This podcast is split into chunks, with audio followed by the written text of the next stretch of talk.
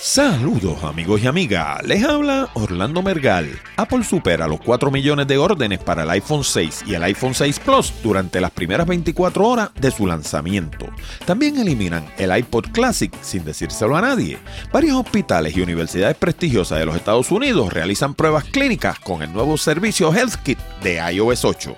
Y Google compra a Leaf Labs, una compañía de dispositivos médicos para pacientes de la enfermedad de Parkinson. De todo esto y mucho más, hablamos en la siguiente edición de Hablando de Tecnología con Orlando Mergal.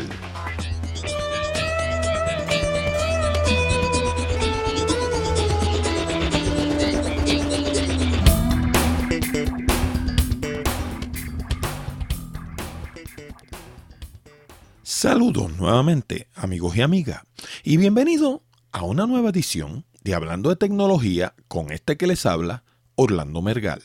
Este programa llega a ti como una cortesía de Accurate Communications. Si necesitas servicios de comunicación de excelencia para tu empresa, como redacción en inglés o en español, traducción, producción de video digital, colocación de subtítulos, fotografía digital, servicios de audio, páginas de internet, blogs o inclusive producir un programa como este, llámanos al 787-750-0000 para una consulta. Además, no olvides el pequeño botón de Share Save que hay debajo del título de cada uno de nuestros programas.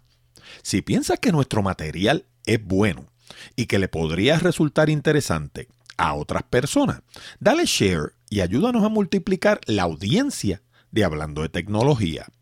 Y ahora vamos a las noticias más destacadas de la semana.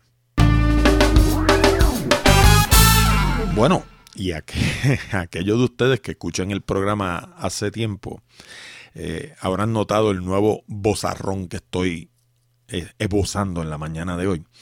Eh, no es que le esté tratando de robar el puesto al locutor de Radio Oro, el de Melodías en estéreo. Es que después del programa de la semana pasada me dio un catarro tremendo y todavía no me ha soltado del todo. Sábado y domingo me los pasé en la cama. No es chikungunya, gracias a Dios, porque no me duelen los huesos, ni las coyunturas, ni me dio piquiña, ni nada de esas cosas.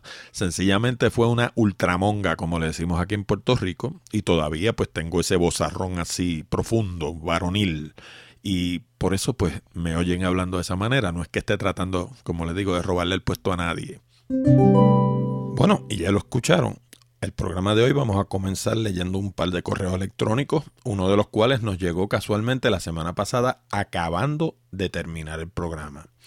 Eh, cuando lo subí a la internet, ahí recibí el correo, así que no le pude contestar y nos llega de parte de Omar Matos de, las, de Santo Domingo, la República Dominicana. Y nos dice que luego que encontró nuestras emisiones, no se las pierde dice que no debo desmayar ante la desilusión, que a veces es bastante grande, créanme, y que cree que a medida que pasa el tiempo vamos a tener más seguidores por todos los lados. Eh, tantos que vamos a tener que sacudirlos como el polvo en la ropa, ya quisiera yo, sobre todo de mi gente, eh, pero no voy a entrar en eso. Eh, dice que quiere que, que, quería comentar algo sobre la emisión 117. Él se refiere al programa número 117. Ellos le llaman emisiones. Y dice que cuando me refiero al conector RJ45 como para cable telefónico, él entiende que el cable de teléfono lo que utiliza es RJ11 y tiene 200% de la razón. Y yo debiera saberlo mejor que nadie, porque yo trabajé 10 años en la Puerto Rico Telephone Company. Pero a cualquiera se le muere un tío, como dicen los cubanos. Así que se me escapó esa. Tienes razón. Eh, es el RJ11. El RJ45 se refiere al conector que se utiliza para Ethernet. Es el conector más grandecito que tiene, por cierto, la misma forma que el RJ11 básicamente no tiene la misma cantidad de conectores, lo, lo, que acá en buen puertorriqueño le decimos pines pues no tiene la misma cantidad de pines, pero sí es básicamente el mismo formato, es un conector plástico con una orejita que tiene por encima, que es la que hace que se quede fijo, uno la aprieta y lo, retira, lo saca, ¿no? Tienes razón. era RJ11 y no RJ45. Gracias, Omar. Y también nos escribe Josué Mejía. Josué nos dice, buenos días, tarde o noche, dependiendo de cuando leas este mensaje. Te escribo para felicitarte por tu programa, el cual me fascina y quisiera que hubiese más de uno a la semana. Pero bueno, eso lo dejo a tu cargo. no creo que vaya a ser más de uno a la semana, ser uno ya de por sí da trabajo. Y como les he dicho en programas anteriores, estoy tratando de compartir mi tiempo entre el programa de Hablando de Tecnología y mi blog Puerto Rico by GPS. Puerto Rico by GPS está dirigido al mercado norteamericano, es un blog en inglés e inclusive estoy considerando arrancar un podcast en inglés eh, relacionado a ese mismo tema. Eh, dice eh, Josué que le gusta la forma en que hacemos el programa y que hablo de cosas interesantes. Hoy les adelanto que voy a cubrir una noticia interesantísima, así que les pido que se queden hasta el final del programa porque les garantizo que les va a encantar. Bueno, y la semana pasada eh, rompimos todos los récords. Eh, el programa número 118 hasta la fecha ha sido el programa de mayor audiencia de todos los que he hecho de Hablando de Tecnología. Y es curioso porque la mayoría del programa tuvo que ver con Apple, tuvo que ver con el iPhone. Yo no suelo hablar tanto de teléfonos en el programa, los que nos escuchan hace años lo saben. Eh, la razón por la que no suelo hablar de teléfonos en el programa es porque lo considero la fruta bajita. Eh, es bien fácil hacer un programa para hablar de teléfonos porque todos los días salen noticias de teléfono.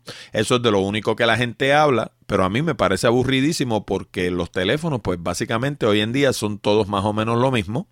Uno hace unas cosas que otro no hace, básicamente, pero cuando usted los compara, básicamente todos están al mismo nivel. Y hacer un programa sobre ese tema a mí me resulta aburridísimo. Eh, hace cinco años, cuando salió el iPhone, era interesantísimo y yo hablaba muchísimo de ese tema en el programa de Jorge Seijo en Radio Isla 1320. Pero hoy en día, pues la cosa es distinta porque, como les digo, todo el mundo está haciendo más o menos lo mismo y entonces se torna aburrido. Pero eh, lo que sí quedó demostrado es que hablar de Apple eh, produce resultados. Y hoy no es que yo quiera eh, romperle el récord al programa de la semana pasada, ni que interese cubrir el tema de Apple por el mero hecho de cubrir el tema de Apple y tener audiencia, pero la realidad del caso es que quien único está produciendo noticias que valgan la pena en estos días es Apple. Pudiéramos hablar de Windows 9, que sale el 30 de septiembre, pero who cares? Me da sueño. Eh, imagínense ustedes, Windows 8 todavía están tratando de venderlo, ya están hablando de hacer Windows 9. ¿Por qué? Porque Windows 8 no se vendió. Y Windows 9, yo no, no sé, pero por lo menos no veo que esté levantando el revuelo que levantaba, digamos, Windows XP o Windows 7 cuando salió, que la gente hacía fila para ir a las presentaciones como sucede, obviamente no como las de Apple, pero parecido. O sea, por lo menos hacían ruido.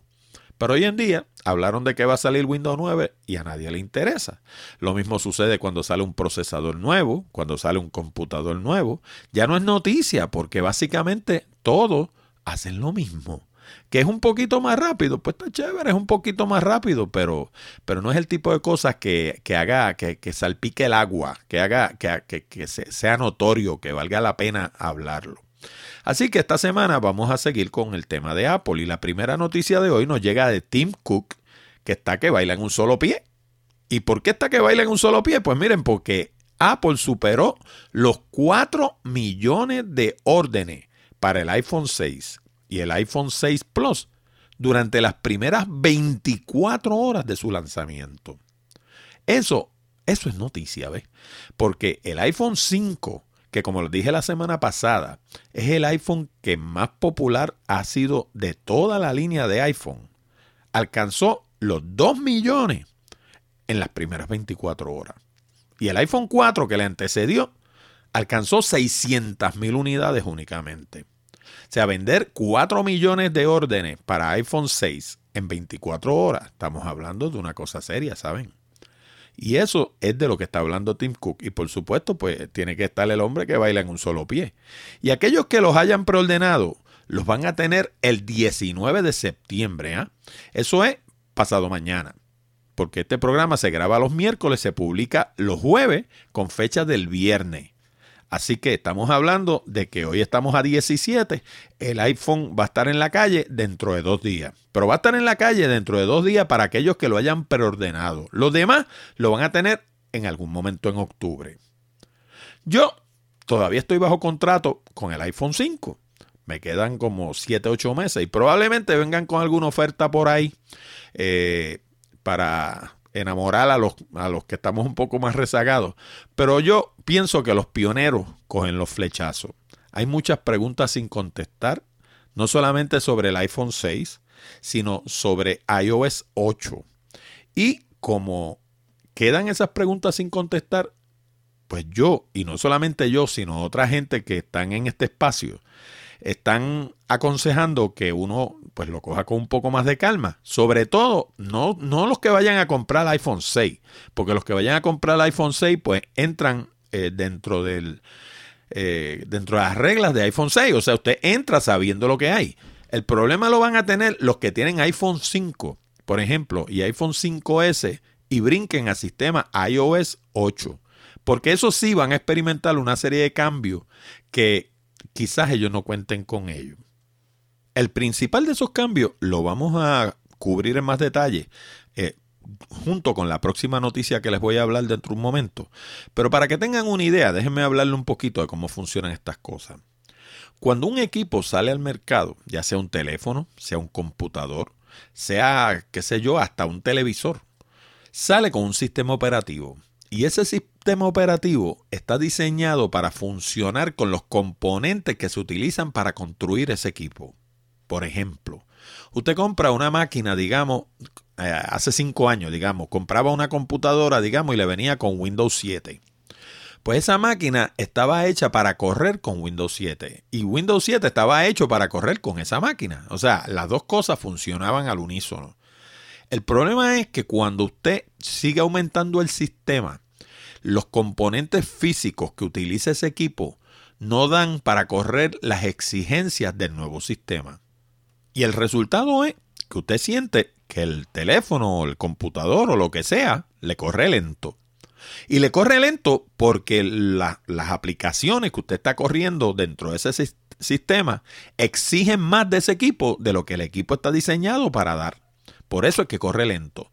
Por ejemplo, usted puede tener una máquina encima de su escritorio corriendo con un sistema de hace tres años. Y si esa máquina tiene aplicaciones de hace tres años también, esa máquina va a funcionar perfectamente bien. Y yo les voy a dar un ejemplo de la vida real. Esta máquina que yo estoy utilizando ahora mismo para grabar este programa es una iMac de 27 pulgadas. Y tiene sistema 10.6.8 instalado. Eso, ese sistema tiene como tres años, más o menos. Y las aplicaciones que esa máquina tiene montadas, la mayoría son de consonas con ese sistema. Por consiguiente, esta máquina funciona como un reloj suizo. Ella no me da problema absolutamente con nada. Yo, por ejemplo, tengo corriendo eh, Photoshop CS5, CS5, que fue la versión anterior al último que salió, que lo vendían en caja. Quizás eso no me lo entendieron, así que déjenmelo explicárselo mejor.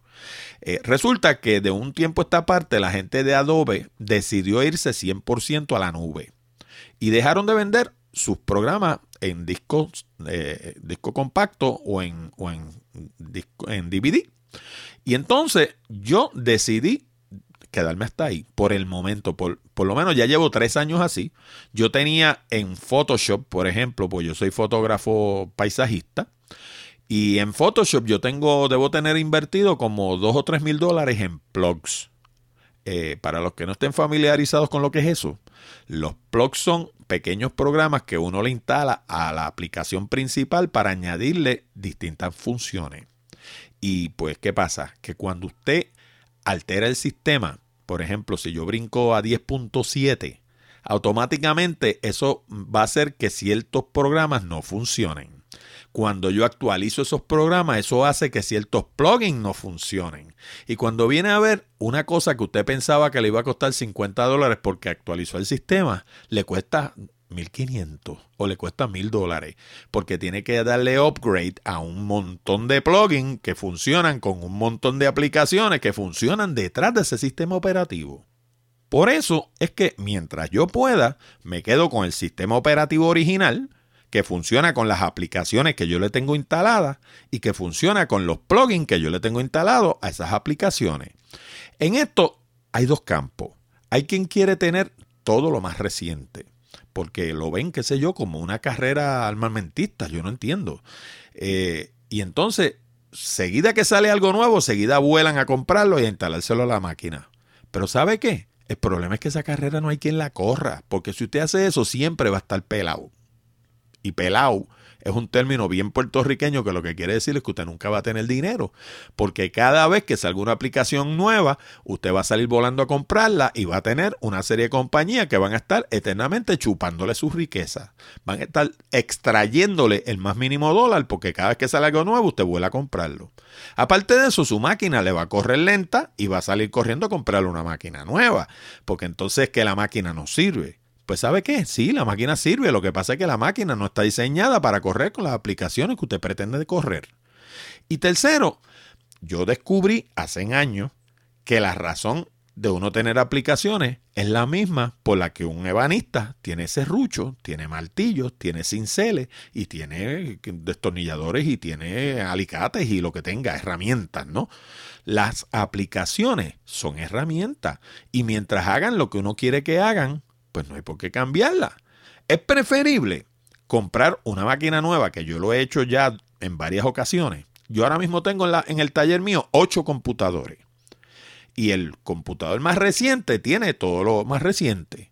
Pero yo no le pongo aplicaciones nuevas a máquinas viejas. Porque el problema con eso, como les digo, es que entonces la máquina corre lenta y pierdo las aplicaciones y la máquina. Es preferible cuando usted ve que su máquina ya se está poniendo un poquito vieja, en lugar de pretender tener el sistema nuevo y las aplicaciones nuevas en una máquina vieja, deje la máquina vieja como está y vaya y compre una máquina nueva y sobre esa máquina nueva entonces construye. Y lo mismo sucede con los teléfonos. Eh, el último teléfono que yo tuve iPhone antes del 5 que tengo ahora fue el iPhone 3GS. Y el iPhone 3GS yo lo tenía corriendo con el sistema más reciente y ya estaba empezando a arrastrar los pies.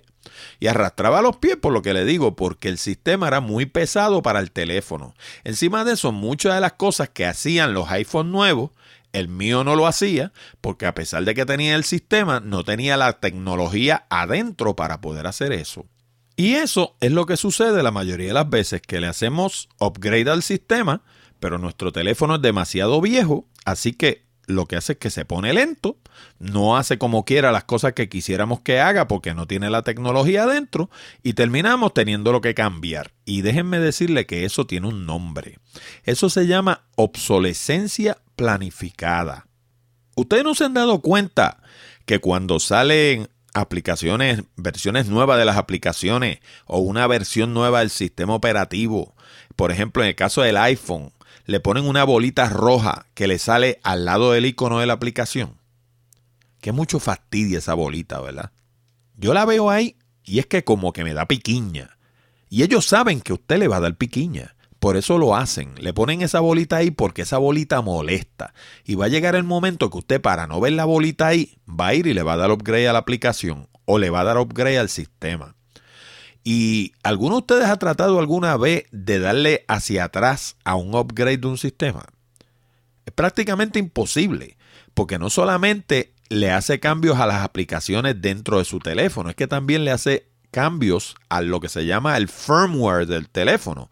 Le hace cambio físico al teléfono dentro de la programación que está en lo que se llama el ROM, en el Read Only Memory. Y entonces una vez ese sistema, digamos, está en versión 7, pues usted no puede darle hacia atrás hacia la versión 6. O si está en la versión 8, cuando salga, no le puede dar hacia atrás y ponerle la versión 7. ¿Y qué pasa? Que su teléfono se puso lento y usted sabe que si usted lo volviera a poner como estaba, el teléfono volvería a funcionar perfecto. Pero ellos no quieren eso. Ellos quieren que usted se hastíe del teléfono y vaya y lo cambien por el modelo nuevo. Y eso se llama obsolescencia planificada. Llevar al cliente a irlo empujando, irlo empujando, irlo empujando, hasta que el cliente no tiene otra opción que comprar el modelo nuevo. Y en eso se especializa Apple. Apple es experto en obsolescencia planificada. Lo hacen con los teléfonos, lo hacen con los computadores. Usted le sigue dando upgrade a todas las aplicaciones desmesuradamente y cuando viene a ver tiene una máquina que no funciona y que no, ¿qué, opción le queda? Pues ir a comprar una nueva y eso es lo que quieren ellos. Y vaya por ejemplo al App Store de Apple y va a ver que muchas aplicaciones le comienzan en 10.7 o en 10.8. Eh, le dicen que si usted quiere comprar esa aplicación, su computador tiene que tener iOS, eh, perdón, OS 10 versión 10.7 o 10.8 o lo que sea. Y eso lo hacen de nuevo para empujar a la gente hacia el frente. Obligarlos a seguir haciendo upgrade. Porque saben que en la medida que usted haga upgrade, su máquina se va a poner lenta y va a ir a comprar una máquina nueva. También hay quien diría que tiene que ver con seguridad y que muchas de estas cosas las hacen porque van saliendo patches o parchos o parches, como le quieran llamar, de seguridad que le van haciendo al sistema para evitar que los hackers se metan en nuestras máquinas. Y puede haber algo de cierto de eso, pero la realidad del caso es que toda mi operación funciona detrás de un firewall. Y cada máquina a su vez tiene un firewall también. Por consiguiente, para mí la seguridad no es una preocupación.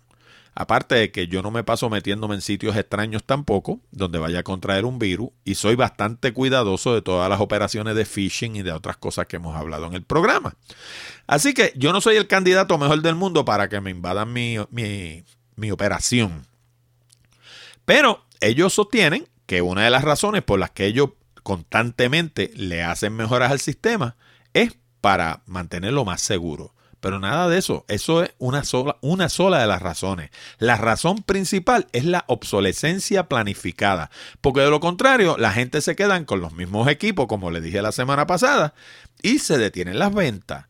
¿Por qué usted cree que el iPhone 5 y el iPad 2 son los más que abundan en el mercado? Pues mire, por eso mismo, por eso es que las ventas de las iPads están lentas ahora mismo. Yo soy fanático del iPad, no me cojan a mal lo que estoy diciendo, porque si alguien es un Apple fanboy, soy yo. A mí me encanta Apple. Pero si usted tiene un iPad 2, tiene un iPad 3, tiene un iPad lo que sea, se va a dar cuenta de que es básicamente la misma cosa. Y por eso es que las ventas de iPad se han detenido. Porque no hay una estrategia efectiva de obsolescencia planificada. Básicamente todos los iPads hacen lo mismo y la gente llega a la realización, el iPad nuevo no hace nada que el mío no haga, para que yo voy a ir a gastar 500 pesos o 700 pesos o lo que sea. Por eso no los cambian. Así que, para resumir, comencé hablando de que Tim Cook está que baila en un solo pie porque ha vendido 4 millones de órdenes en 24 horas. Pero por lo menos con la mía, que no cuente por ahora, porque yo, como les digo, yo pienso que los pioneros cogen los flechazos y yo voy a esperar que todos esos otros 4 millones de personas cojan los flechazos, salgan las críticas en la, en la prensa, comenten sobre el iPhone, digan lo que tiene bueno, lo que tiene malo, y entonces yo decido si brinco del 5 para el 6 o me quedo lo más tranquilito con mi iPhone 5. Bueno, y aquellos de ustedes que escuchen el programa directamente en la página de hablando de tecnología.com, habrán notado un nuevo recuadro que aparece en la esquina superior derecha. Se trata de un librito que escribí hace algún tiempo y que acabo de actualizar en el que detallo 101 consejos para el uso efectivo del teléfono. Y fíjense que no especifica qué tipo de teléfono, porque los consejos aplican a cualquier tipo de teléfono que utilices en tu negocio en tu hogar o hasta el celular que cargas encima. Quizás estés pensando, teléfono, qué anticuado. Pues para que te sorprenda, hoy por hoy, en pleno año 2014, todavía el teléfono continúa siendo el método número uno de comunicación a nivel mundial. Y lo mejor de todo es que el librito es gratis. Todo lo que tienes que hacer es ir a www.hablandodetecnología.com escribir tu nombre, apellido y dirección de correo electrónico en el formulario que está a la mano derecha y darle clic al botón que lee Sí, quiero el libro. Pero eso sí, asegúrate de escribir la dirección correctamente, porque el sistema te va a enviar el libro a esa misma dirección. Por último, quiero que sepa que no abusaremos ni compartiremos tus datos. Nuestra única motivación para recoger información sobre nuestra audiencia es avisarle cuando publiquemos un programa nuevo y tener una manera efectiva de comunicarnos con ustedes en caso de algún acontecimiento importante. Bueno, y hablando de acontecimientos importantes, el jueves pasado, o la semana pasada, porque el jueves fue el programa, pero la actividad de Apple fue el martes. El martes pasado sucedieron dos cosas bien importantes durante la presentación de Apple que prácticamente nadie notó. Y no las notaron porque una la dijeron ellos de manera muy soslayada y la otra no la dijeron siquiera. Y me refiero a la eliminación del iPod Classic de 160 GB. Y lo otro que eliminaron que tampoco se lo dijeron a nadie, pero lo dijeron de manera soslayada, para el buen entendedor pocas palabras bastan, mucha gente no lo entendió, fue lo que se llama la sincronización directa a través de iTunes. Ahora, lo único que hay disponible es la nube. Y esto obliga, como les decía ahorita, a todo el mundo a usar sistema 10.7 o algo más moderno todavía. O sea, de 10.7 en, adelante, ¿no? Ahora, el iPod Classic, regresando, volviendo atrás, el iPod Classic tenía un uso muy particular. Yo tengo uno y me encanta. Es un, es un, equipo que salió al mercado en el 2001. O sea, estamos hablando de un equipo que tiene 12, 13 años. Pero como él, ahora mismo no hay nada en el mercado. ¿Y por qué? Por los 160 gigabytes. Yo utilizo el iPod mío como un jukebox, básicamente. Yo debo tener ahí, ahora mismo, qué sé yo, debo tener 10, 15 mil canciones metidas ahí. Tengo colecciones enteras de jazz, tengo colecciones enteras de música clásica, tengo de todos los géneros de música, porque yo escucho de todo, yo, yo en, y en un mismo día. Eh, un día me levanto por la mañana así medio lúgubre y me pongo a escuchar eh, música clásica y luego me va subiendo el ánimo y escucho rock and roll, luego escucho jazz, termino escuchando salsa por la noche, eh, todo en un mismo día. Me encanta la música de los Andes, por ejemplo. hay un grupo que yo creo que ya se, se separaron, pero que a mí me encantaba, que se llamaba Inti Ilimani por ejemplo, si usted quiere escuchar música de los Andes hermosa, Inti Ilimani, cómprese unos CD de esa gente y escuche a esa gente. O uno que se llamaba Guayucaltía. La gente que escucha en el programa, que son de allá de América del Sur, saben de lo que yo estoy hablando. Esa música es hermosa. Y pues yo tengo colecciones enteras metidas dentro de mi iPhone de 160 GB. Aparte de eso, tengo una gran cantidad de libros, porque yo soy fanático de los libros en audio y los compro con una compañía que se llama Audible. Y entonces, eh, muchos de los grandes libros que yo he, entre comillas, he leído, pues no los leí nada. Lo que hice fue que los compré en audio y los escuché. Porque un día no tiene más que 24 horas y hay un límite a lo que usted puede hacer en, en 24 horas, ¿verdad? Pues si usted se pone a leer, otras cosas que tiene que hacer se le quedan sin hacer. Pero usted puede escuchar un libro mientras usted está, qué sé yo, limpiando el patio, o está haciendo ejercicio, o está haciendo el, el laundry, o sea, lavando la ropa, o está limpiando la casa, o está haciendo lo que esté haciendo. Puede estar caminando de turista por San Juan. Hay veces que yo me voy a hacer fotografías por el viejo San Juan y me llevo el iPod y a la misma vez que estoy haciendo fotografía, estoy escuchando el iPod. Y estoy escuchando un libro o estoy escuchando música, lo que me parezca a mí. Pero, ¿qué pasa que ¿Qué, tiene de malo el que hayan eliminado ese iPod en particular? Pues lo que tiene de malo es que el iPhone con, con, más memoria ahora mismo va a ser el iPhone 6 Plus, que va a venir con 128 gigabytes de memoria, pero va a costar 500 dólares. ¿Ah? Va a costar más caro que lo que costaba el iPod. Y va a pasar mucho tiempo, si es que algún día lo hacen, que yo no estoy tan seguro de que lo hagan, que salga un iPod Touch con la memoria que tenía el iPod original. La razón es bien sencilla. El iPod moderno utiliza flash memory y el iPod viejo, el de 160 GB, funcionaba a base de un disquito duro que tenía adentro. Y por eso era que tenía la gran capacidad que tenía. Y por el lado del sistema eh, operativo de la Macintosh, lo que hablábamos ahorita de la nube, el sistema 10.7, el hecho de que hayan eliminado la sincronización directa con iTunes, o sea, a través de iTunes, hace que todo el mundo tenga que funcionar a base de iCloud.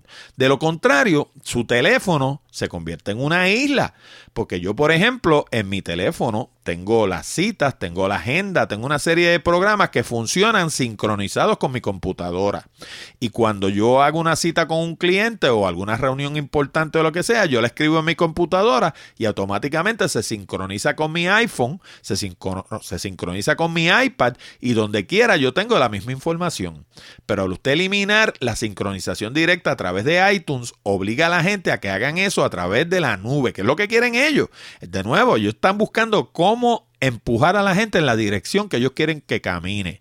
Y una de las maneras de usted hacer eso es cerrándole opciones. O sea, si usted le elimina la sincronización a través de iTunes, pues los obliga a que se sincronicen a través de la nube. ¿Y cuál es el problema de eso? Pues el problema es que hay gente que no quiere. Hay gente que no cree en la nube. Y yo no quiero decir que yo soy uno de esos, porque para muchas cosas yo soy 200% pro nube, porque todas mis operaciones funcionan a través de la internet y eso no es otra cosa que la nube, porque la gente habla de la nube sin saber de lo que están hablando. La nube no es una cosa, la nube es un concepto. La nube cuando usted dibuja una, un flowchart de cómo funciona un sistema de computadora, la nube lo que representa es lo que está en la internet, lo que está online. Por consiguiente, si usted tiene 10 páginas de internet o 7 páginas de internet, como tengo yo, que debo tener más o menos entre 7 y 8, todas esas, esas propiedades en la internet, mire, ¿saben dónde están? Están en la nube, precisamente. Si usted tiene videos en YouTube, pues mire, los videos de YouTube que usted tiene viven en la nube también. Y si usted está en Facebook, en Twitter, y en LinkedIn, y en todas estas redes sociales, usted está en la nube también. Pero aparte de estar en la nube, ¿sabe lo, lo otro que está? Está en el territorio de ellos. Una vez ellos lo tienen usted en la nube, lo tienen bajo su control. Porque lo que se hace allí, las reglas las dictan ellos. Y básicamente es como si usted construyera una propiedad en el terreno de otro. Usted no tiene nada porque está enclavada en el terreno de otra persona. Y eso va en contra de lo que se llama una mentalidad de empresario. Cuando uno es empresario, uno trata de controlar todas sus variables y trata de que la cantidad menor posible de variables estén bajo el control de otro. Y el mejor ejemplo de esto son las máquinas. Uno compra las máquinas para hacer un trabajo. Cuando uno tiene una mentalidad de empresario, uno compra una máquina para hacer un trabajo. Y mientras esa máquina haga ese trabajo, no hay razón para cambiarla. Y el mejor ejemplo de esto, mire, se lo, se lo, mencioné hace como, deja ver, como cuatro meses atrás. Cuando la gente de Microsoft eliminó Windows XP por allá por abril, tuvieron un problema con, a nivel de empresario. ¿Por qué? Porque mucha gente utilizan máquinas que funcionan con Windows XP para controlar maquinaria y otros los utilizan para los puntos de venta. Punto de venta es cuando usted va a una tienda, por ejemplo, vamos a decir como Home Depot, los que vivan en Estados Unidos, en América del Sur y allá en Europa, en España, que yo sé que hay gente que me escucha, pues allá está el corte inglés. Eh, en América del Sur, pues yo nunca he ido a América del Sur, así que no, no conozco los establecimientos, pero sé que tienen que haber establecimientos así de cadenas grandes eh, que estén por todo el país, por todo el, el continente. Pues esas esas tiendas, cuando usted va y compra algo, muchas veces eso que usted ve en la pantalla, eso es Windows XP. Porque eso lo que utiliza es un software que se llama POS, POS. Y eso quiere decir Point of Sale. Y entonces, cuando usted tiene 1500, 2000 tiendas, como sucede con Home Depot, por ejemplo, o cientos de tiendas, no sé cuántas serán, que tiene el corte inglés en España, por ejemplo, cada una de esas máquinas que está corriendo una aplicación de Point of Sale, debajo tiene la aplicación de Windows XP, o sea, el sistema operativo. Y entonces, para una operación como el corte inglés, cambiar ese sistema operativo, brincar, por ejemplo, a Windows 7, porque Windows 8 no ha tenido resultados, pero supongamos que quisieran brincar a Windows 7. Eso quiere decir que por cada una de esas máquinas ellos van a tener que pagar una licencia. Y eso es el verdadero problema, porque cuando usted empieza a sumar todas esas licencias, estamos hablando de un montón de dinero. Otro ejemplo de un mundo en el que yo estoy bien familiarizado porque he estado en él por años. Las, las operaciones industriales, por ejemplo, las farmacéuticas, que yo he estado bien, bien de cerca con las farmacéuticas. Las farmacéuticas tienen muchas líneas de manufactura y de empaque que funcionan a base de computadora. Y la mayoría de las veces, esos sistemas de control que hacen que la máquina coja la tapita y se la ponga a la botella, y coja las botellas y las meta en las cajas, o eh, tiene arriba una cosa que, que, digamos, bajan las pastillas y se meten dentro de los frasquitos. Todo eso, la mayoría de las veces, funciona con sistemas que están montados sobre Windows XP. Y entonces, el problema es que hacerle una actualización a todo eso representa un montón de millones de dólares porque estamos hablando de que tiene un sistema operativo por cada una de esas computadoras y cada una de esas computadoras representa una licencia. Y ahí es que está el verdadero dinero. Por eso es que estas compañías quieren instar a la gente a que hagan upgrade, porque saben que en el upgrade hay dinero. En el caso de Windows, pues le venden las licencias a los sistemas. En el caso de Macintosh, los sistemas nunca han sido demasiado, nunca han sido demasiado vendibles, vamos a ponerle así. Eh, sí, ellos tuvieron unos sistemas que pretendieron venderlos y qué sé yo, pero yo que llevo en la Macintosh desde 1984, para que ustedes tengan una idea, cuando salía un sistema operativo, uno iba con un disquito, para aquella época, un floppy, a la tienda donde compró la computadora y te copiaban el sistema y tú venías, se lo instalaba a la computadora y le hacías upgrade. O sea, Apple nunca ha dependido mucho de la venta del sistema operativo como una fuente de ingreso. Y de hecho, en una entrevista que hizo esta semana pasada misma, eh, Tim Cook volvió a decir lo mismo. Apple no es una compañía de software. Apple es una compañía de hardware. Ellos venden equipo. Por consiguiente, el sistema operativo ellos no lo ven como una fuente de ingreso. Pero eso es de manera directa. De manera indirecta sí es una fuente, una fuente de ingreso, porque en la medida en que yo cambie el sistema operativo, las, las aplicaciones empiezan a dar problemas y le tienes que hacer upgrade a las aplicaciones y ese sí que yo te lo voy a cobrar. Así que de una u otra manera estas compañías buscan cómo exprimirnos el último centavo. Y hablando de centavo, aquellos de ustedes que hayan ido recientemente por la página de hablando de tecnología.com habrán notado en la columna de la derecha que hay una serie de rótulos pequeños que dirigen a distintas compañías. Estos son, como he dicho en el pasado, lo que se llaman anuncios de afiliados. Estas son compañías que nosotros representamos y que en la medida en que ustedes compren algo de alguna de estas compañías, nosotros recibimos una pequeña comisión. Pero claro, no es que vayan a Amazon por su cuenta y compren algo y que yo automáticamente reciba una comisión, sino que tiene que ser que ustedes le den clic a ese anuncio que está en la página de hablando de tecnología.com y ese anuncio los va a llevar a la página de Amazon de suerte tal que Amazon va a saber que ustedes vienen de hablando de tecnología.com y entonces es que nosotros recibimos una comisión. Si lo hacen por allá sin ser desde la página nuestra, no tiene efecto alguno. Y esa pequeña comisión es la que ayuda a que este programa siga adelante. Porque, como les he dicho tantas veces, hacer este programa toma tiempo y el tiempo es dinero. Y pues no son compañías desconocidas. Estamos hablando, por ejemplo, de Amazon.com, que prácticamente yo no creo que haya un ser humano sobre el planeta quien no sepa quién es Amazon.com. Y Amazon pues vende de todo y envían a todas partes del planeta. Y justo debajo hay una compañía a la que yo le he comprado muchísimo que se llama BH, que están en la calle 39 y la novena avenida en la ciudad de Nueva York. Esta gente básicamente son la juguetería del fotógrafo, como digo yo, el Toys R del fotógrafo. Eh, aquellos de ustedes que vivan en Estados Unidos saben lo que es Toys R Us, es una juguetería, una tienda de juguetes. Y cuando uno entra a B&H, pues básicamente así se siente uno. Para, para, donde quiera que usted mira, ve algo que le gustaría tener. Allí hay infinidad de cámaras, hay lentes, hay telescopios, hay trípodes, hay binoculares, bueno, todo lo que se relacione con el mundo de la ciencia y la fotografía, usted lo encuentra en B&H. Y envían a todo el planeta. Así que si usted está en África del Sur o está en España o está en la Patagonia o está en China, no importa donde usted viva, usted puede comprar con BH y le van a entregar esa mercancía directamente en su casa. Y por último, tenemos el anuncio de la gente de Bluehost. Bluehost es una compañía que vende servicios de hosting y es donde vive la página de hablando de tecnología.com y específicamente la página, porque los archivos de audio, esos viven en otra compañía. Pero todo lo que usted ve en la pantalla cuando usted visita hablando de tecnología.com está servido por la gente de Bluehost. Y pues son una compañía que son la combinación perfecta entre calidad y precio. Hay compañías mejores, no se lo voy a negar, pero también son muchísimo más costosas.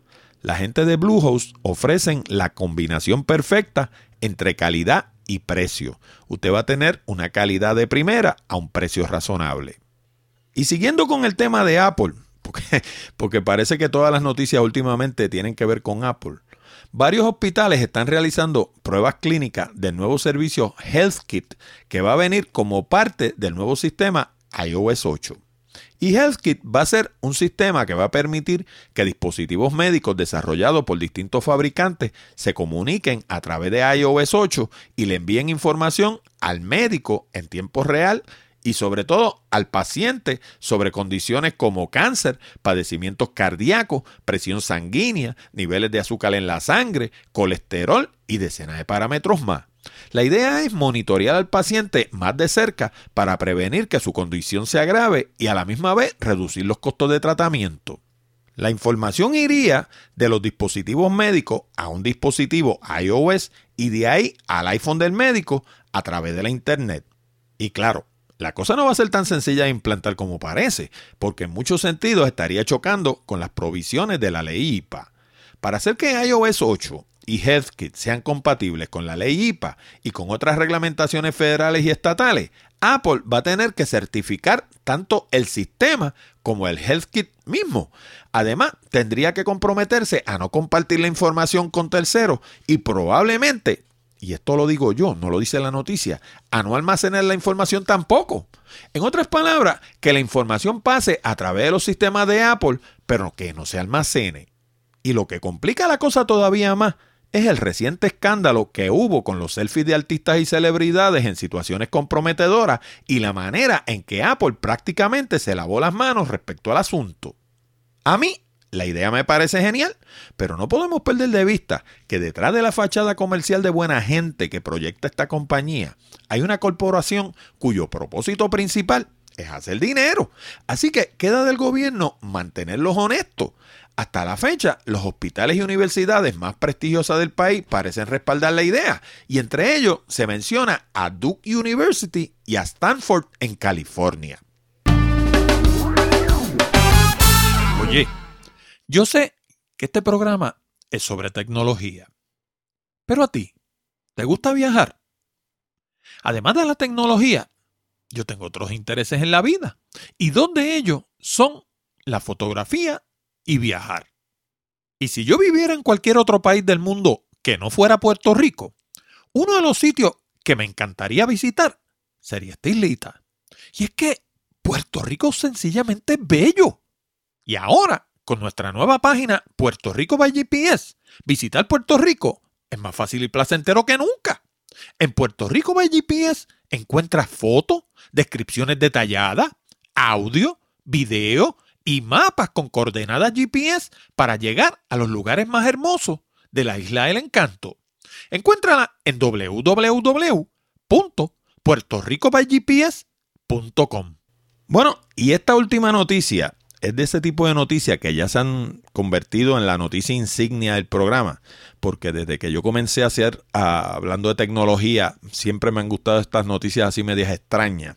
Eh, un ejemplo de ella, por ejemplo, es el brasier antiterrorista de la doctora Botner, por allá por el programa, creo que era el número 5 o algo así, que era un brasier que ella decía que uno lo separaba y cada una de las dos copas se convertía en una mascarilla que resistía eh, ataques bacteriológicos y todo ese tipo de cosas.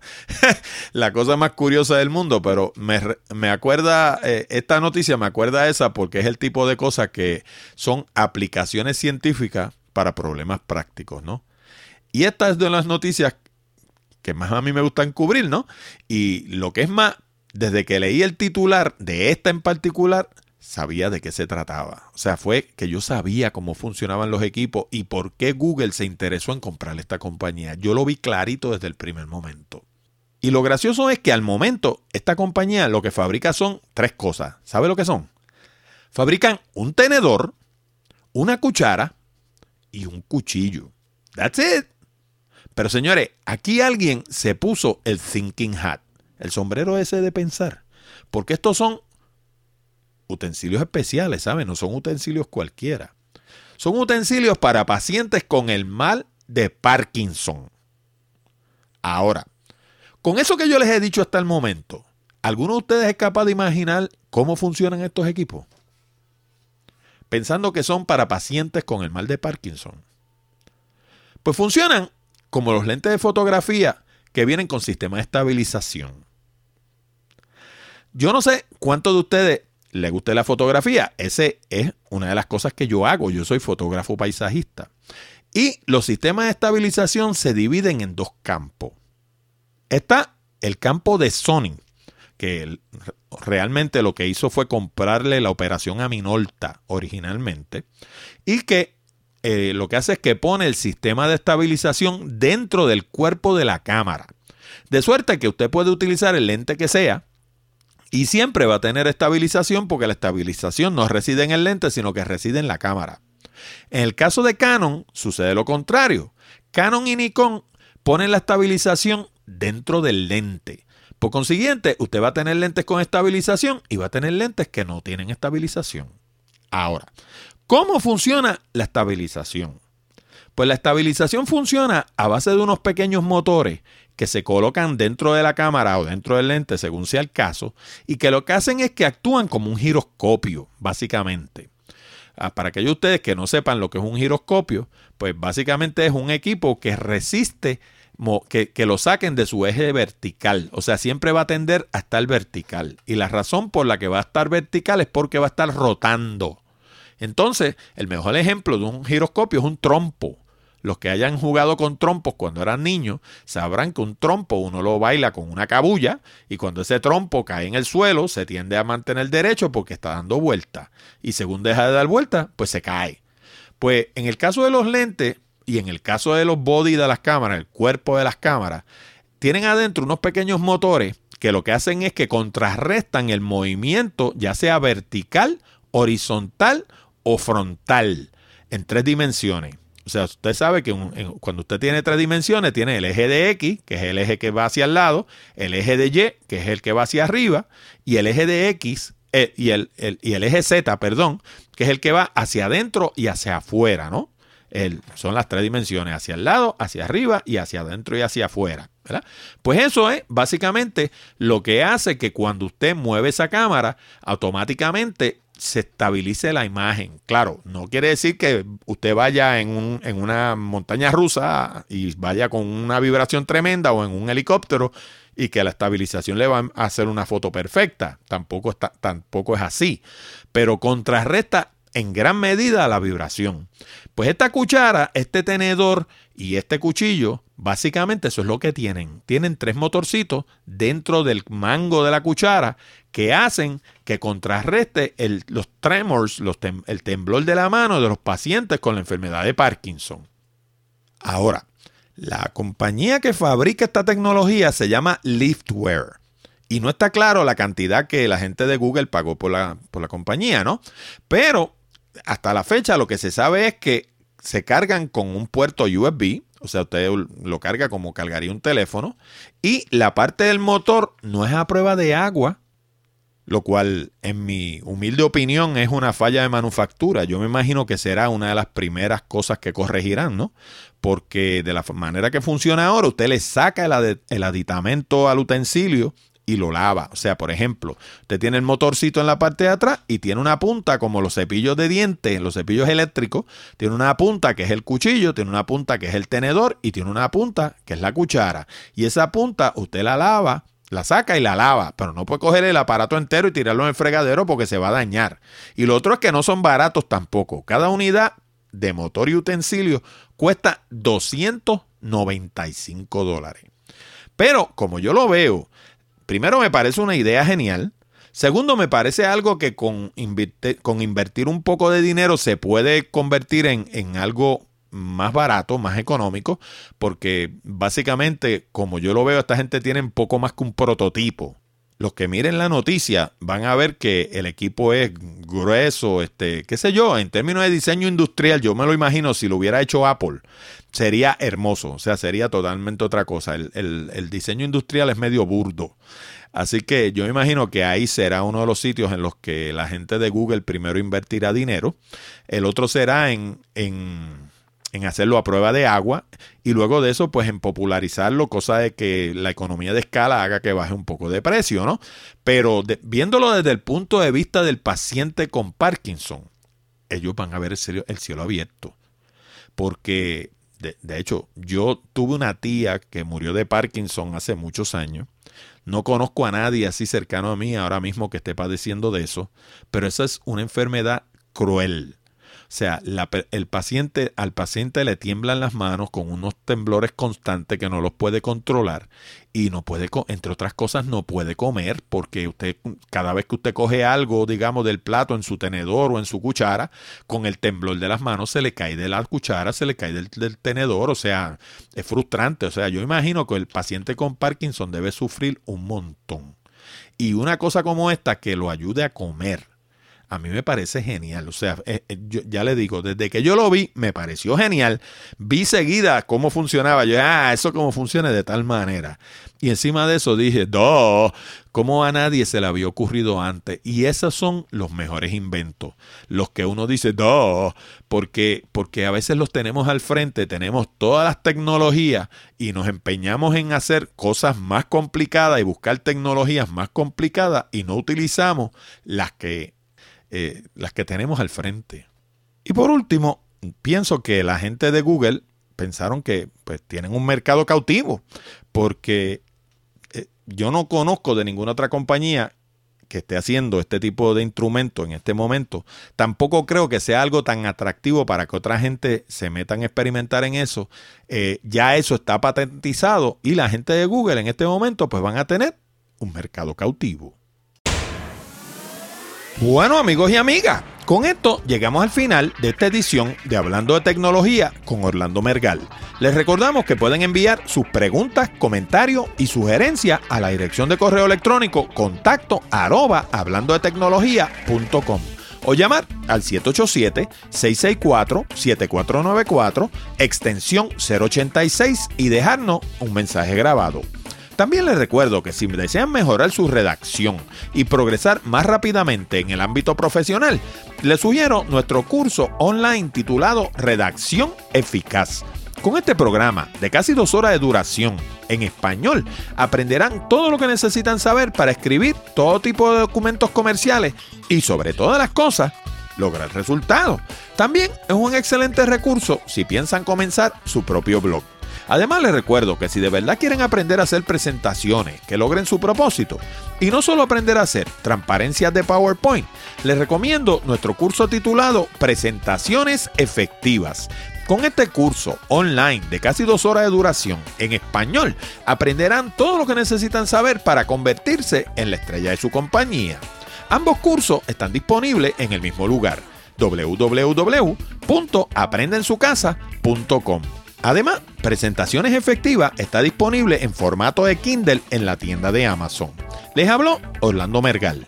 Con esto nos despedimos hasta la próxima semana cuando discutiremos más temas interesantes del mundo de la tecnología. Hasta la próxima, amigos.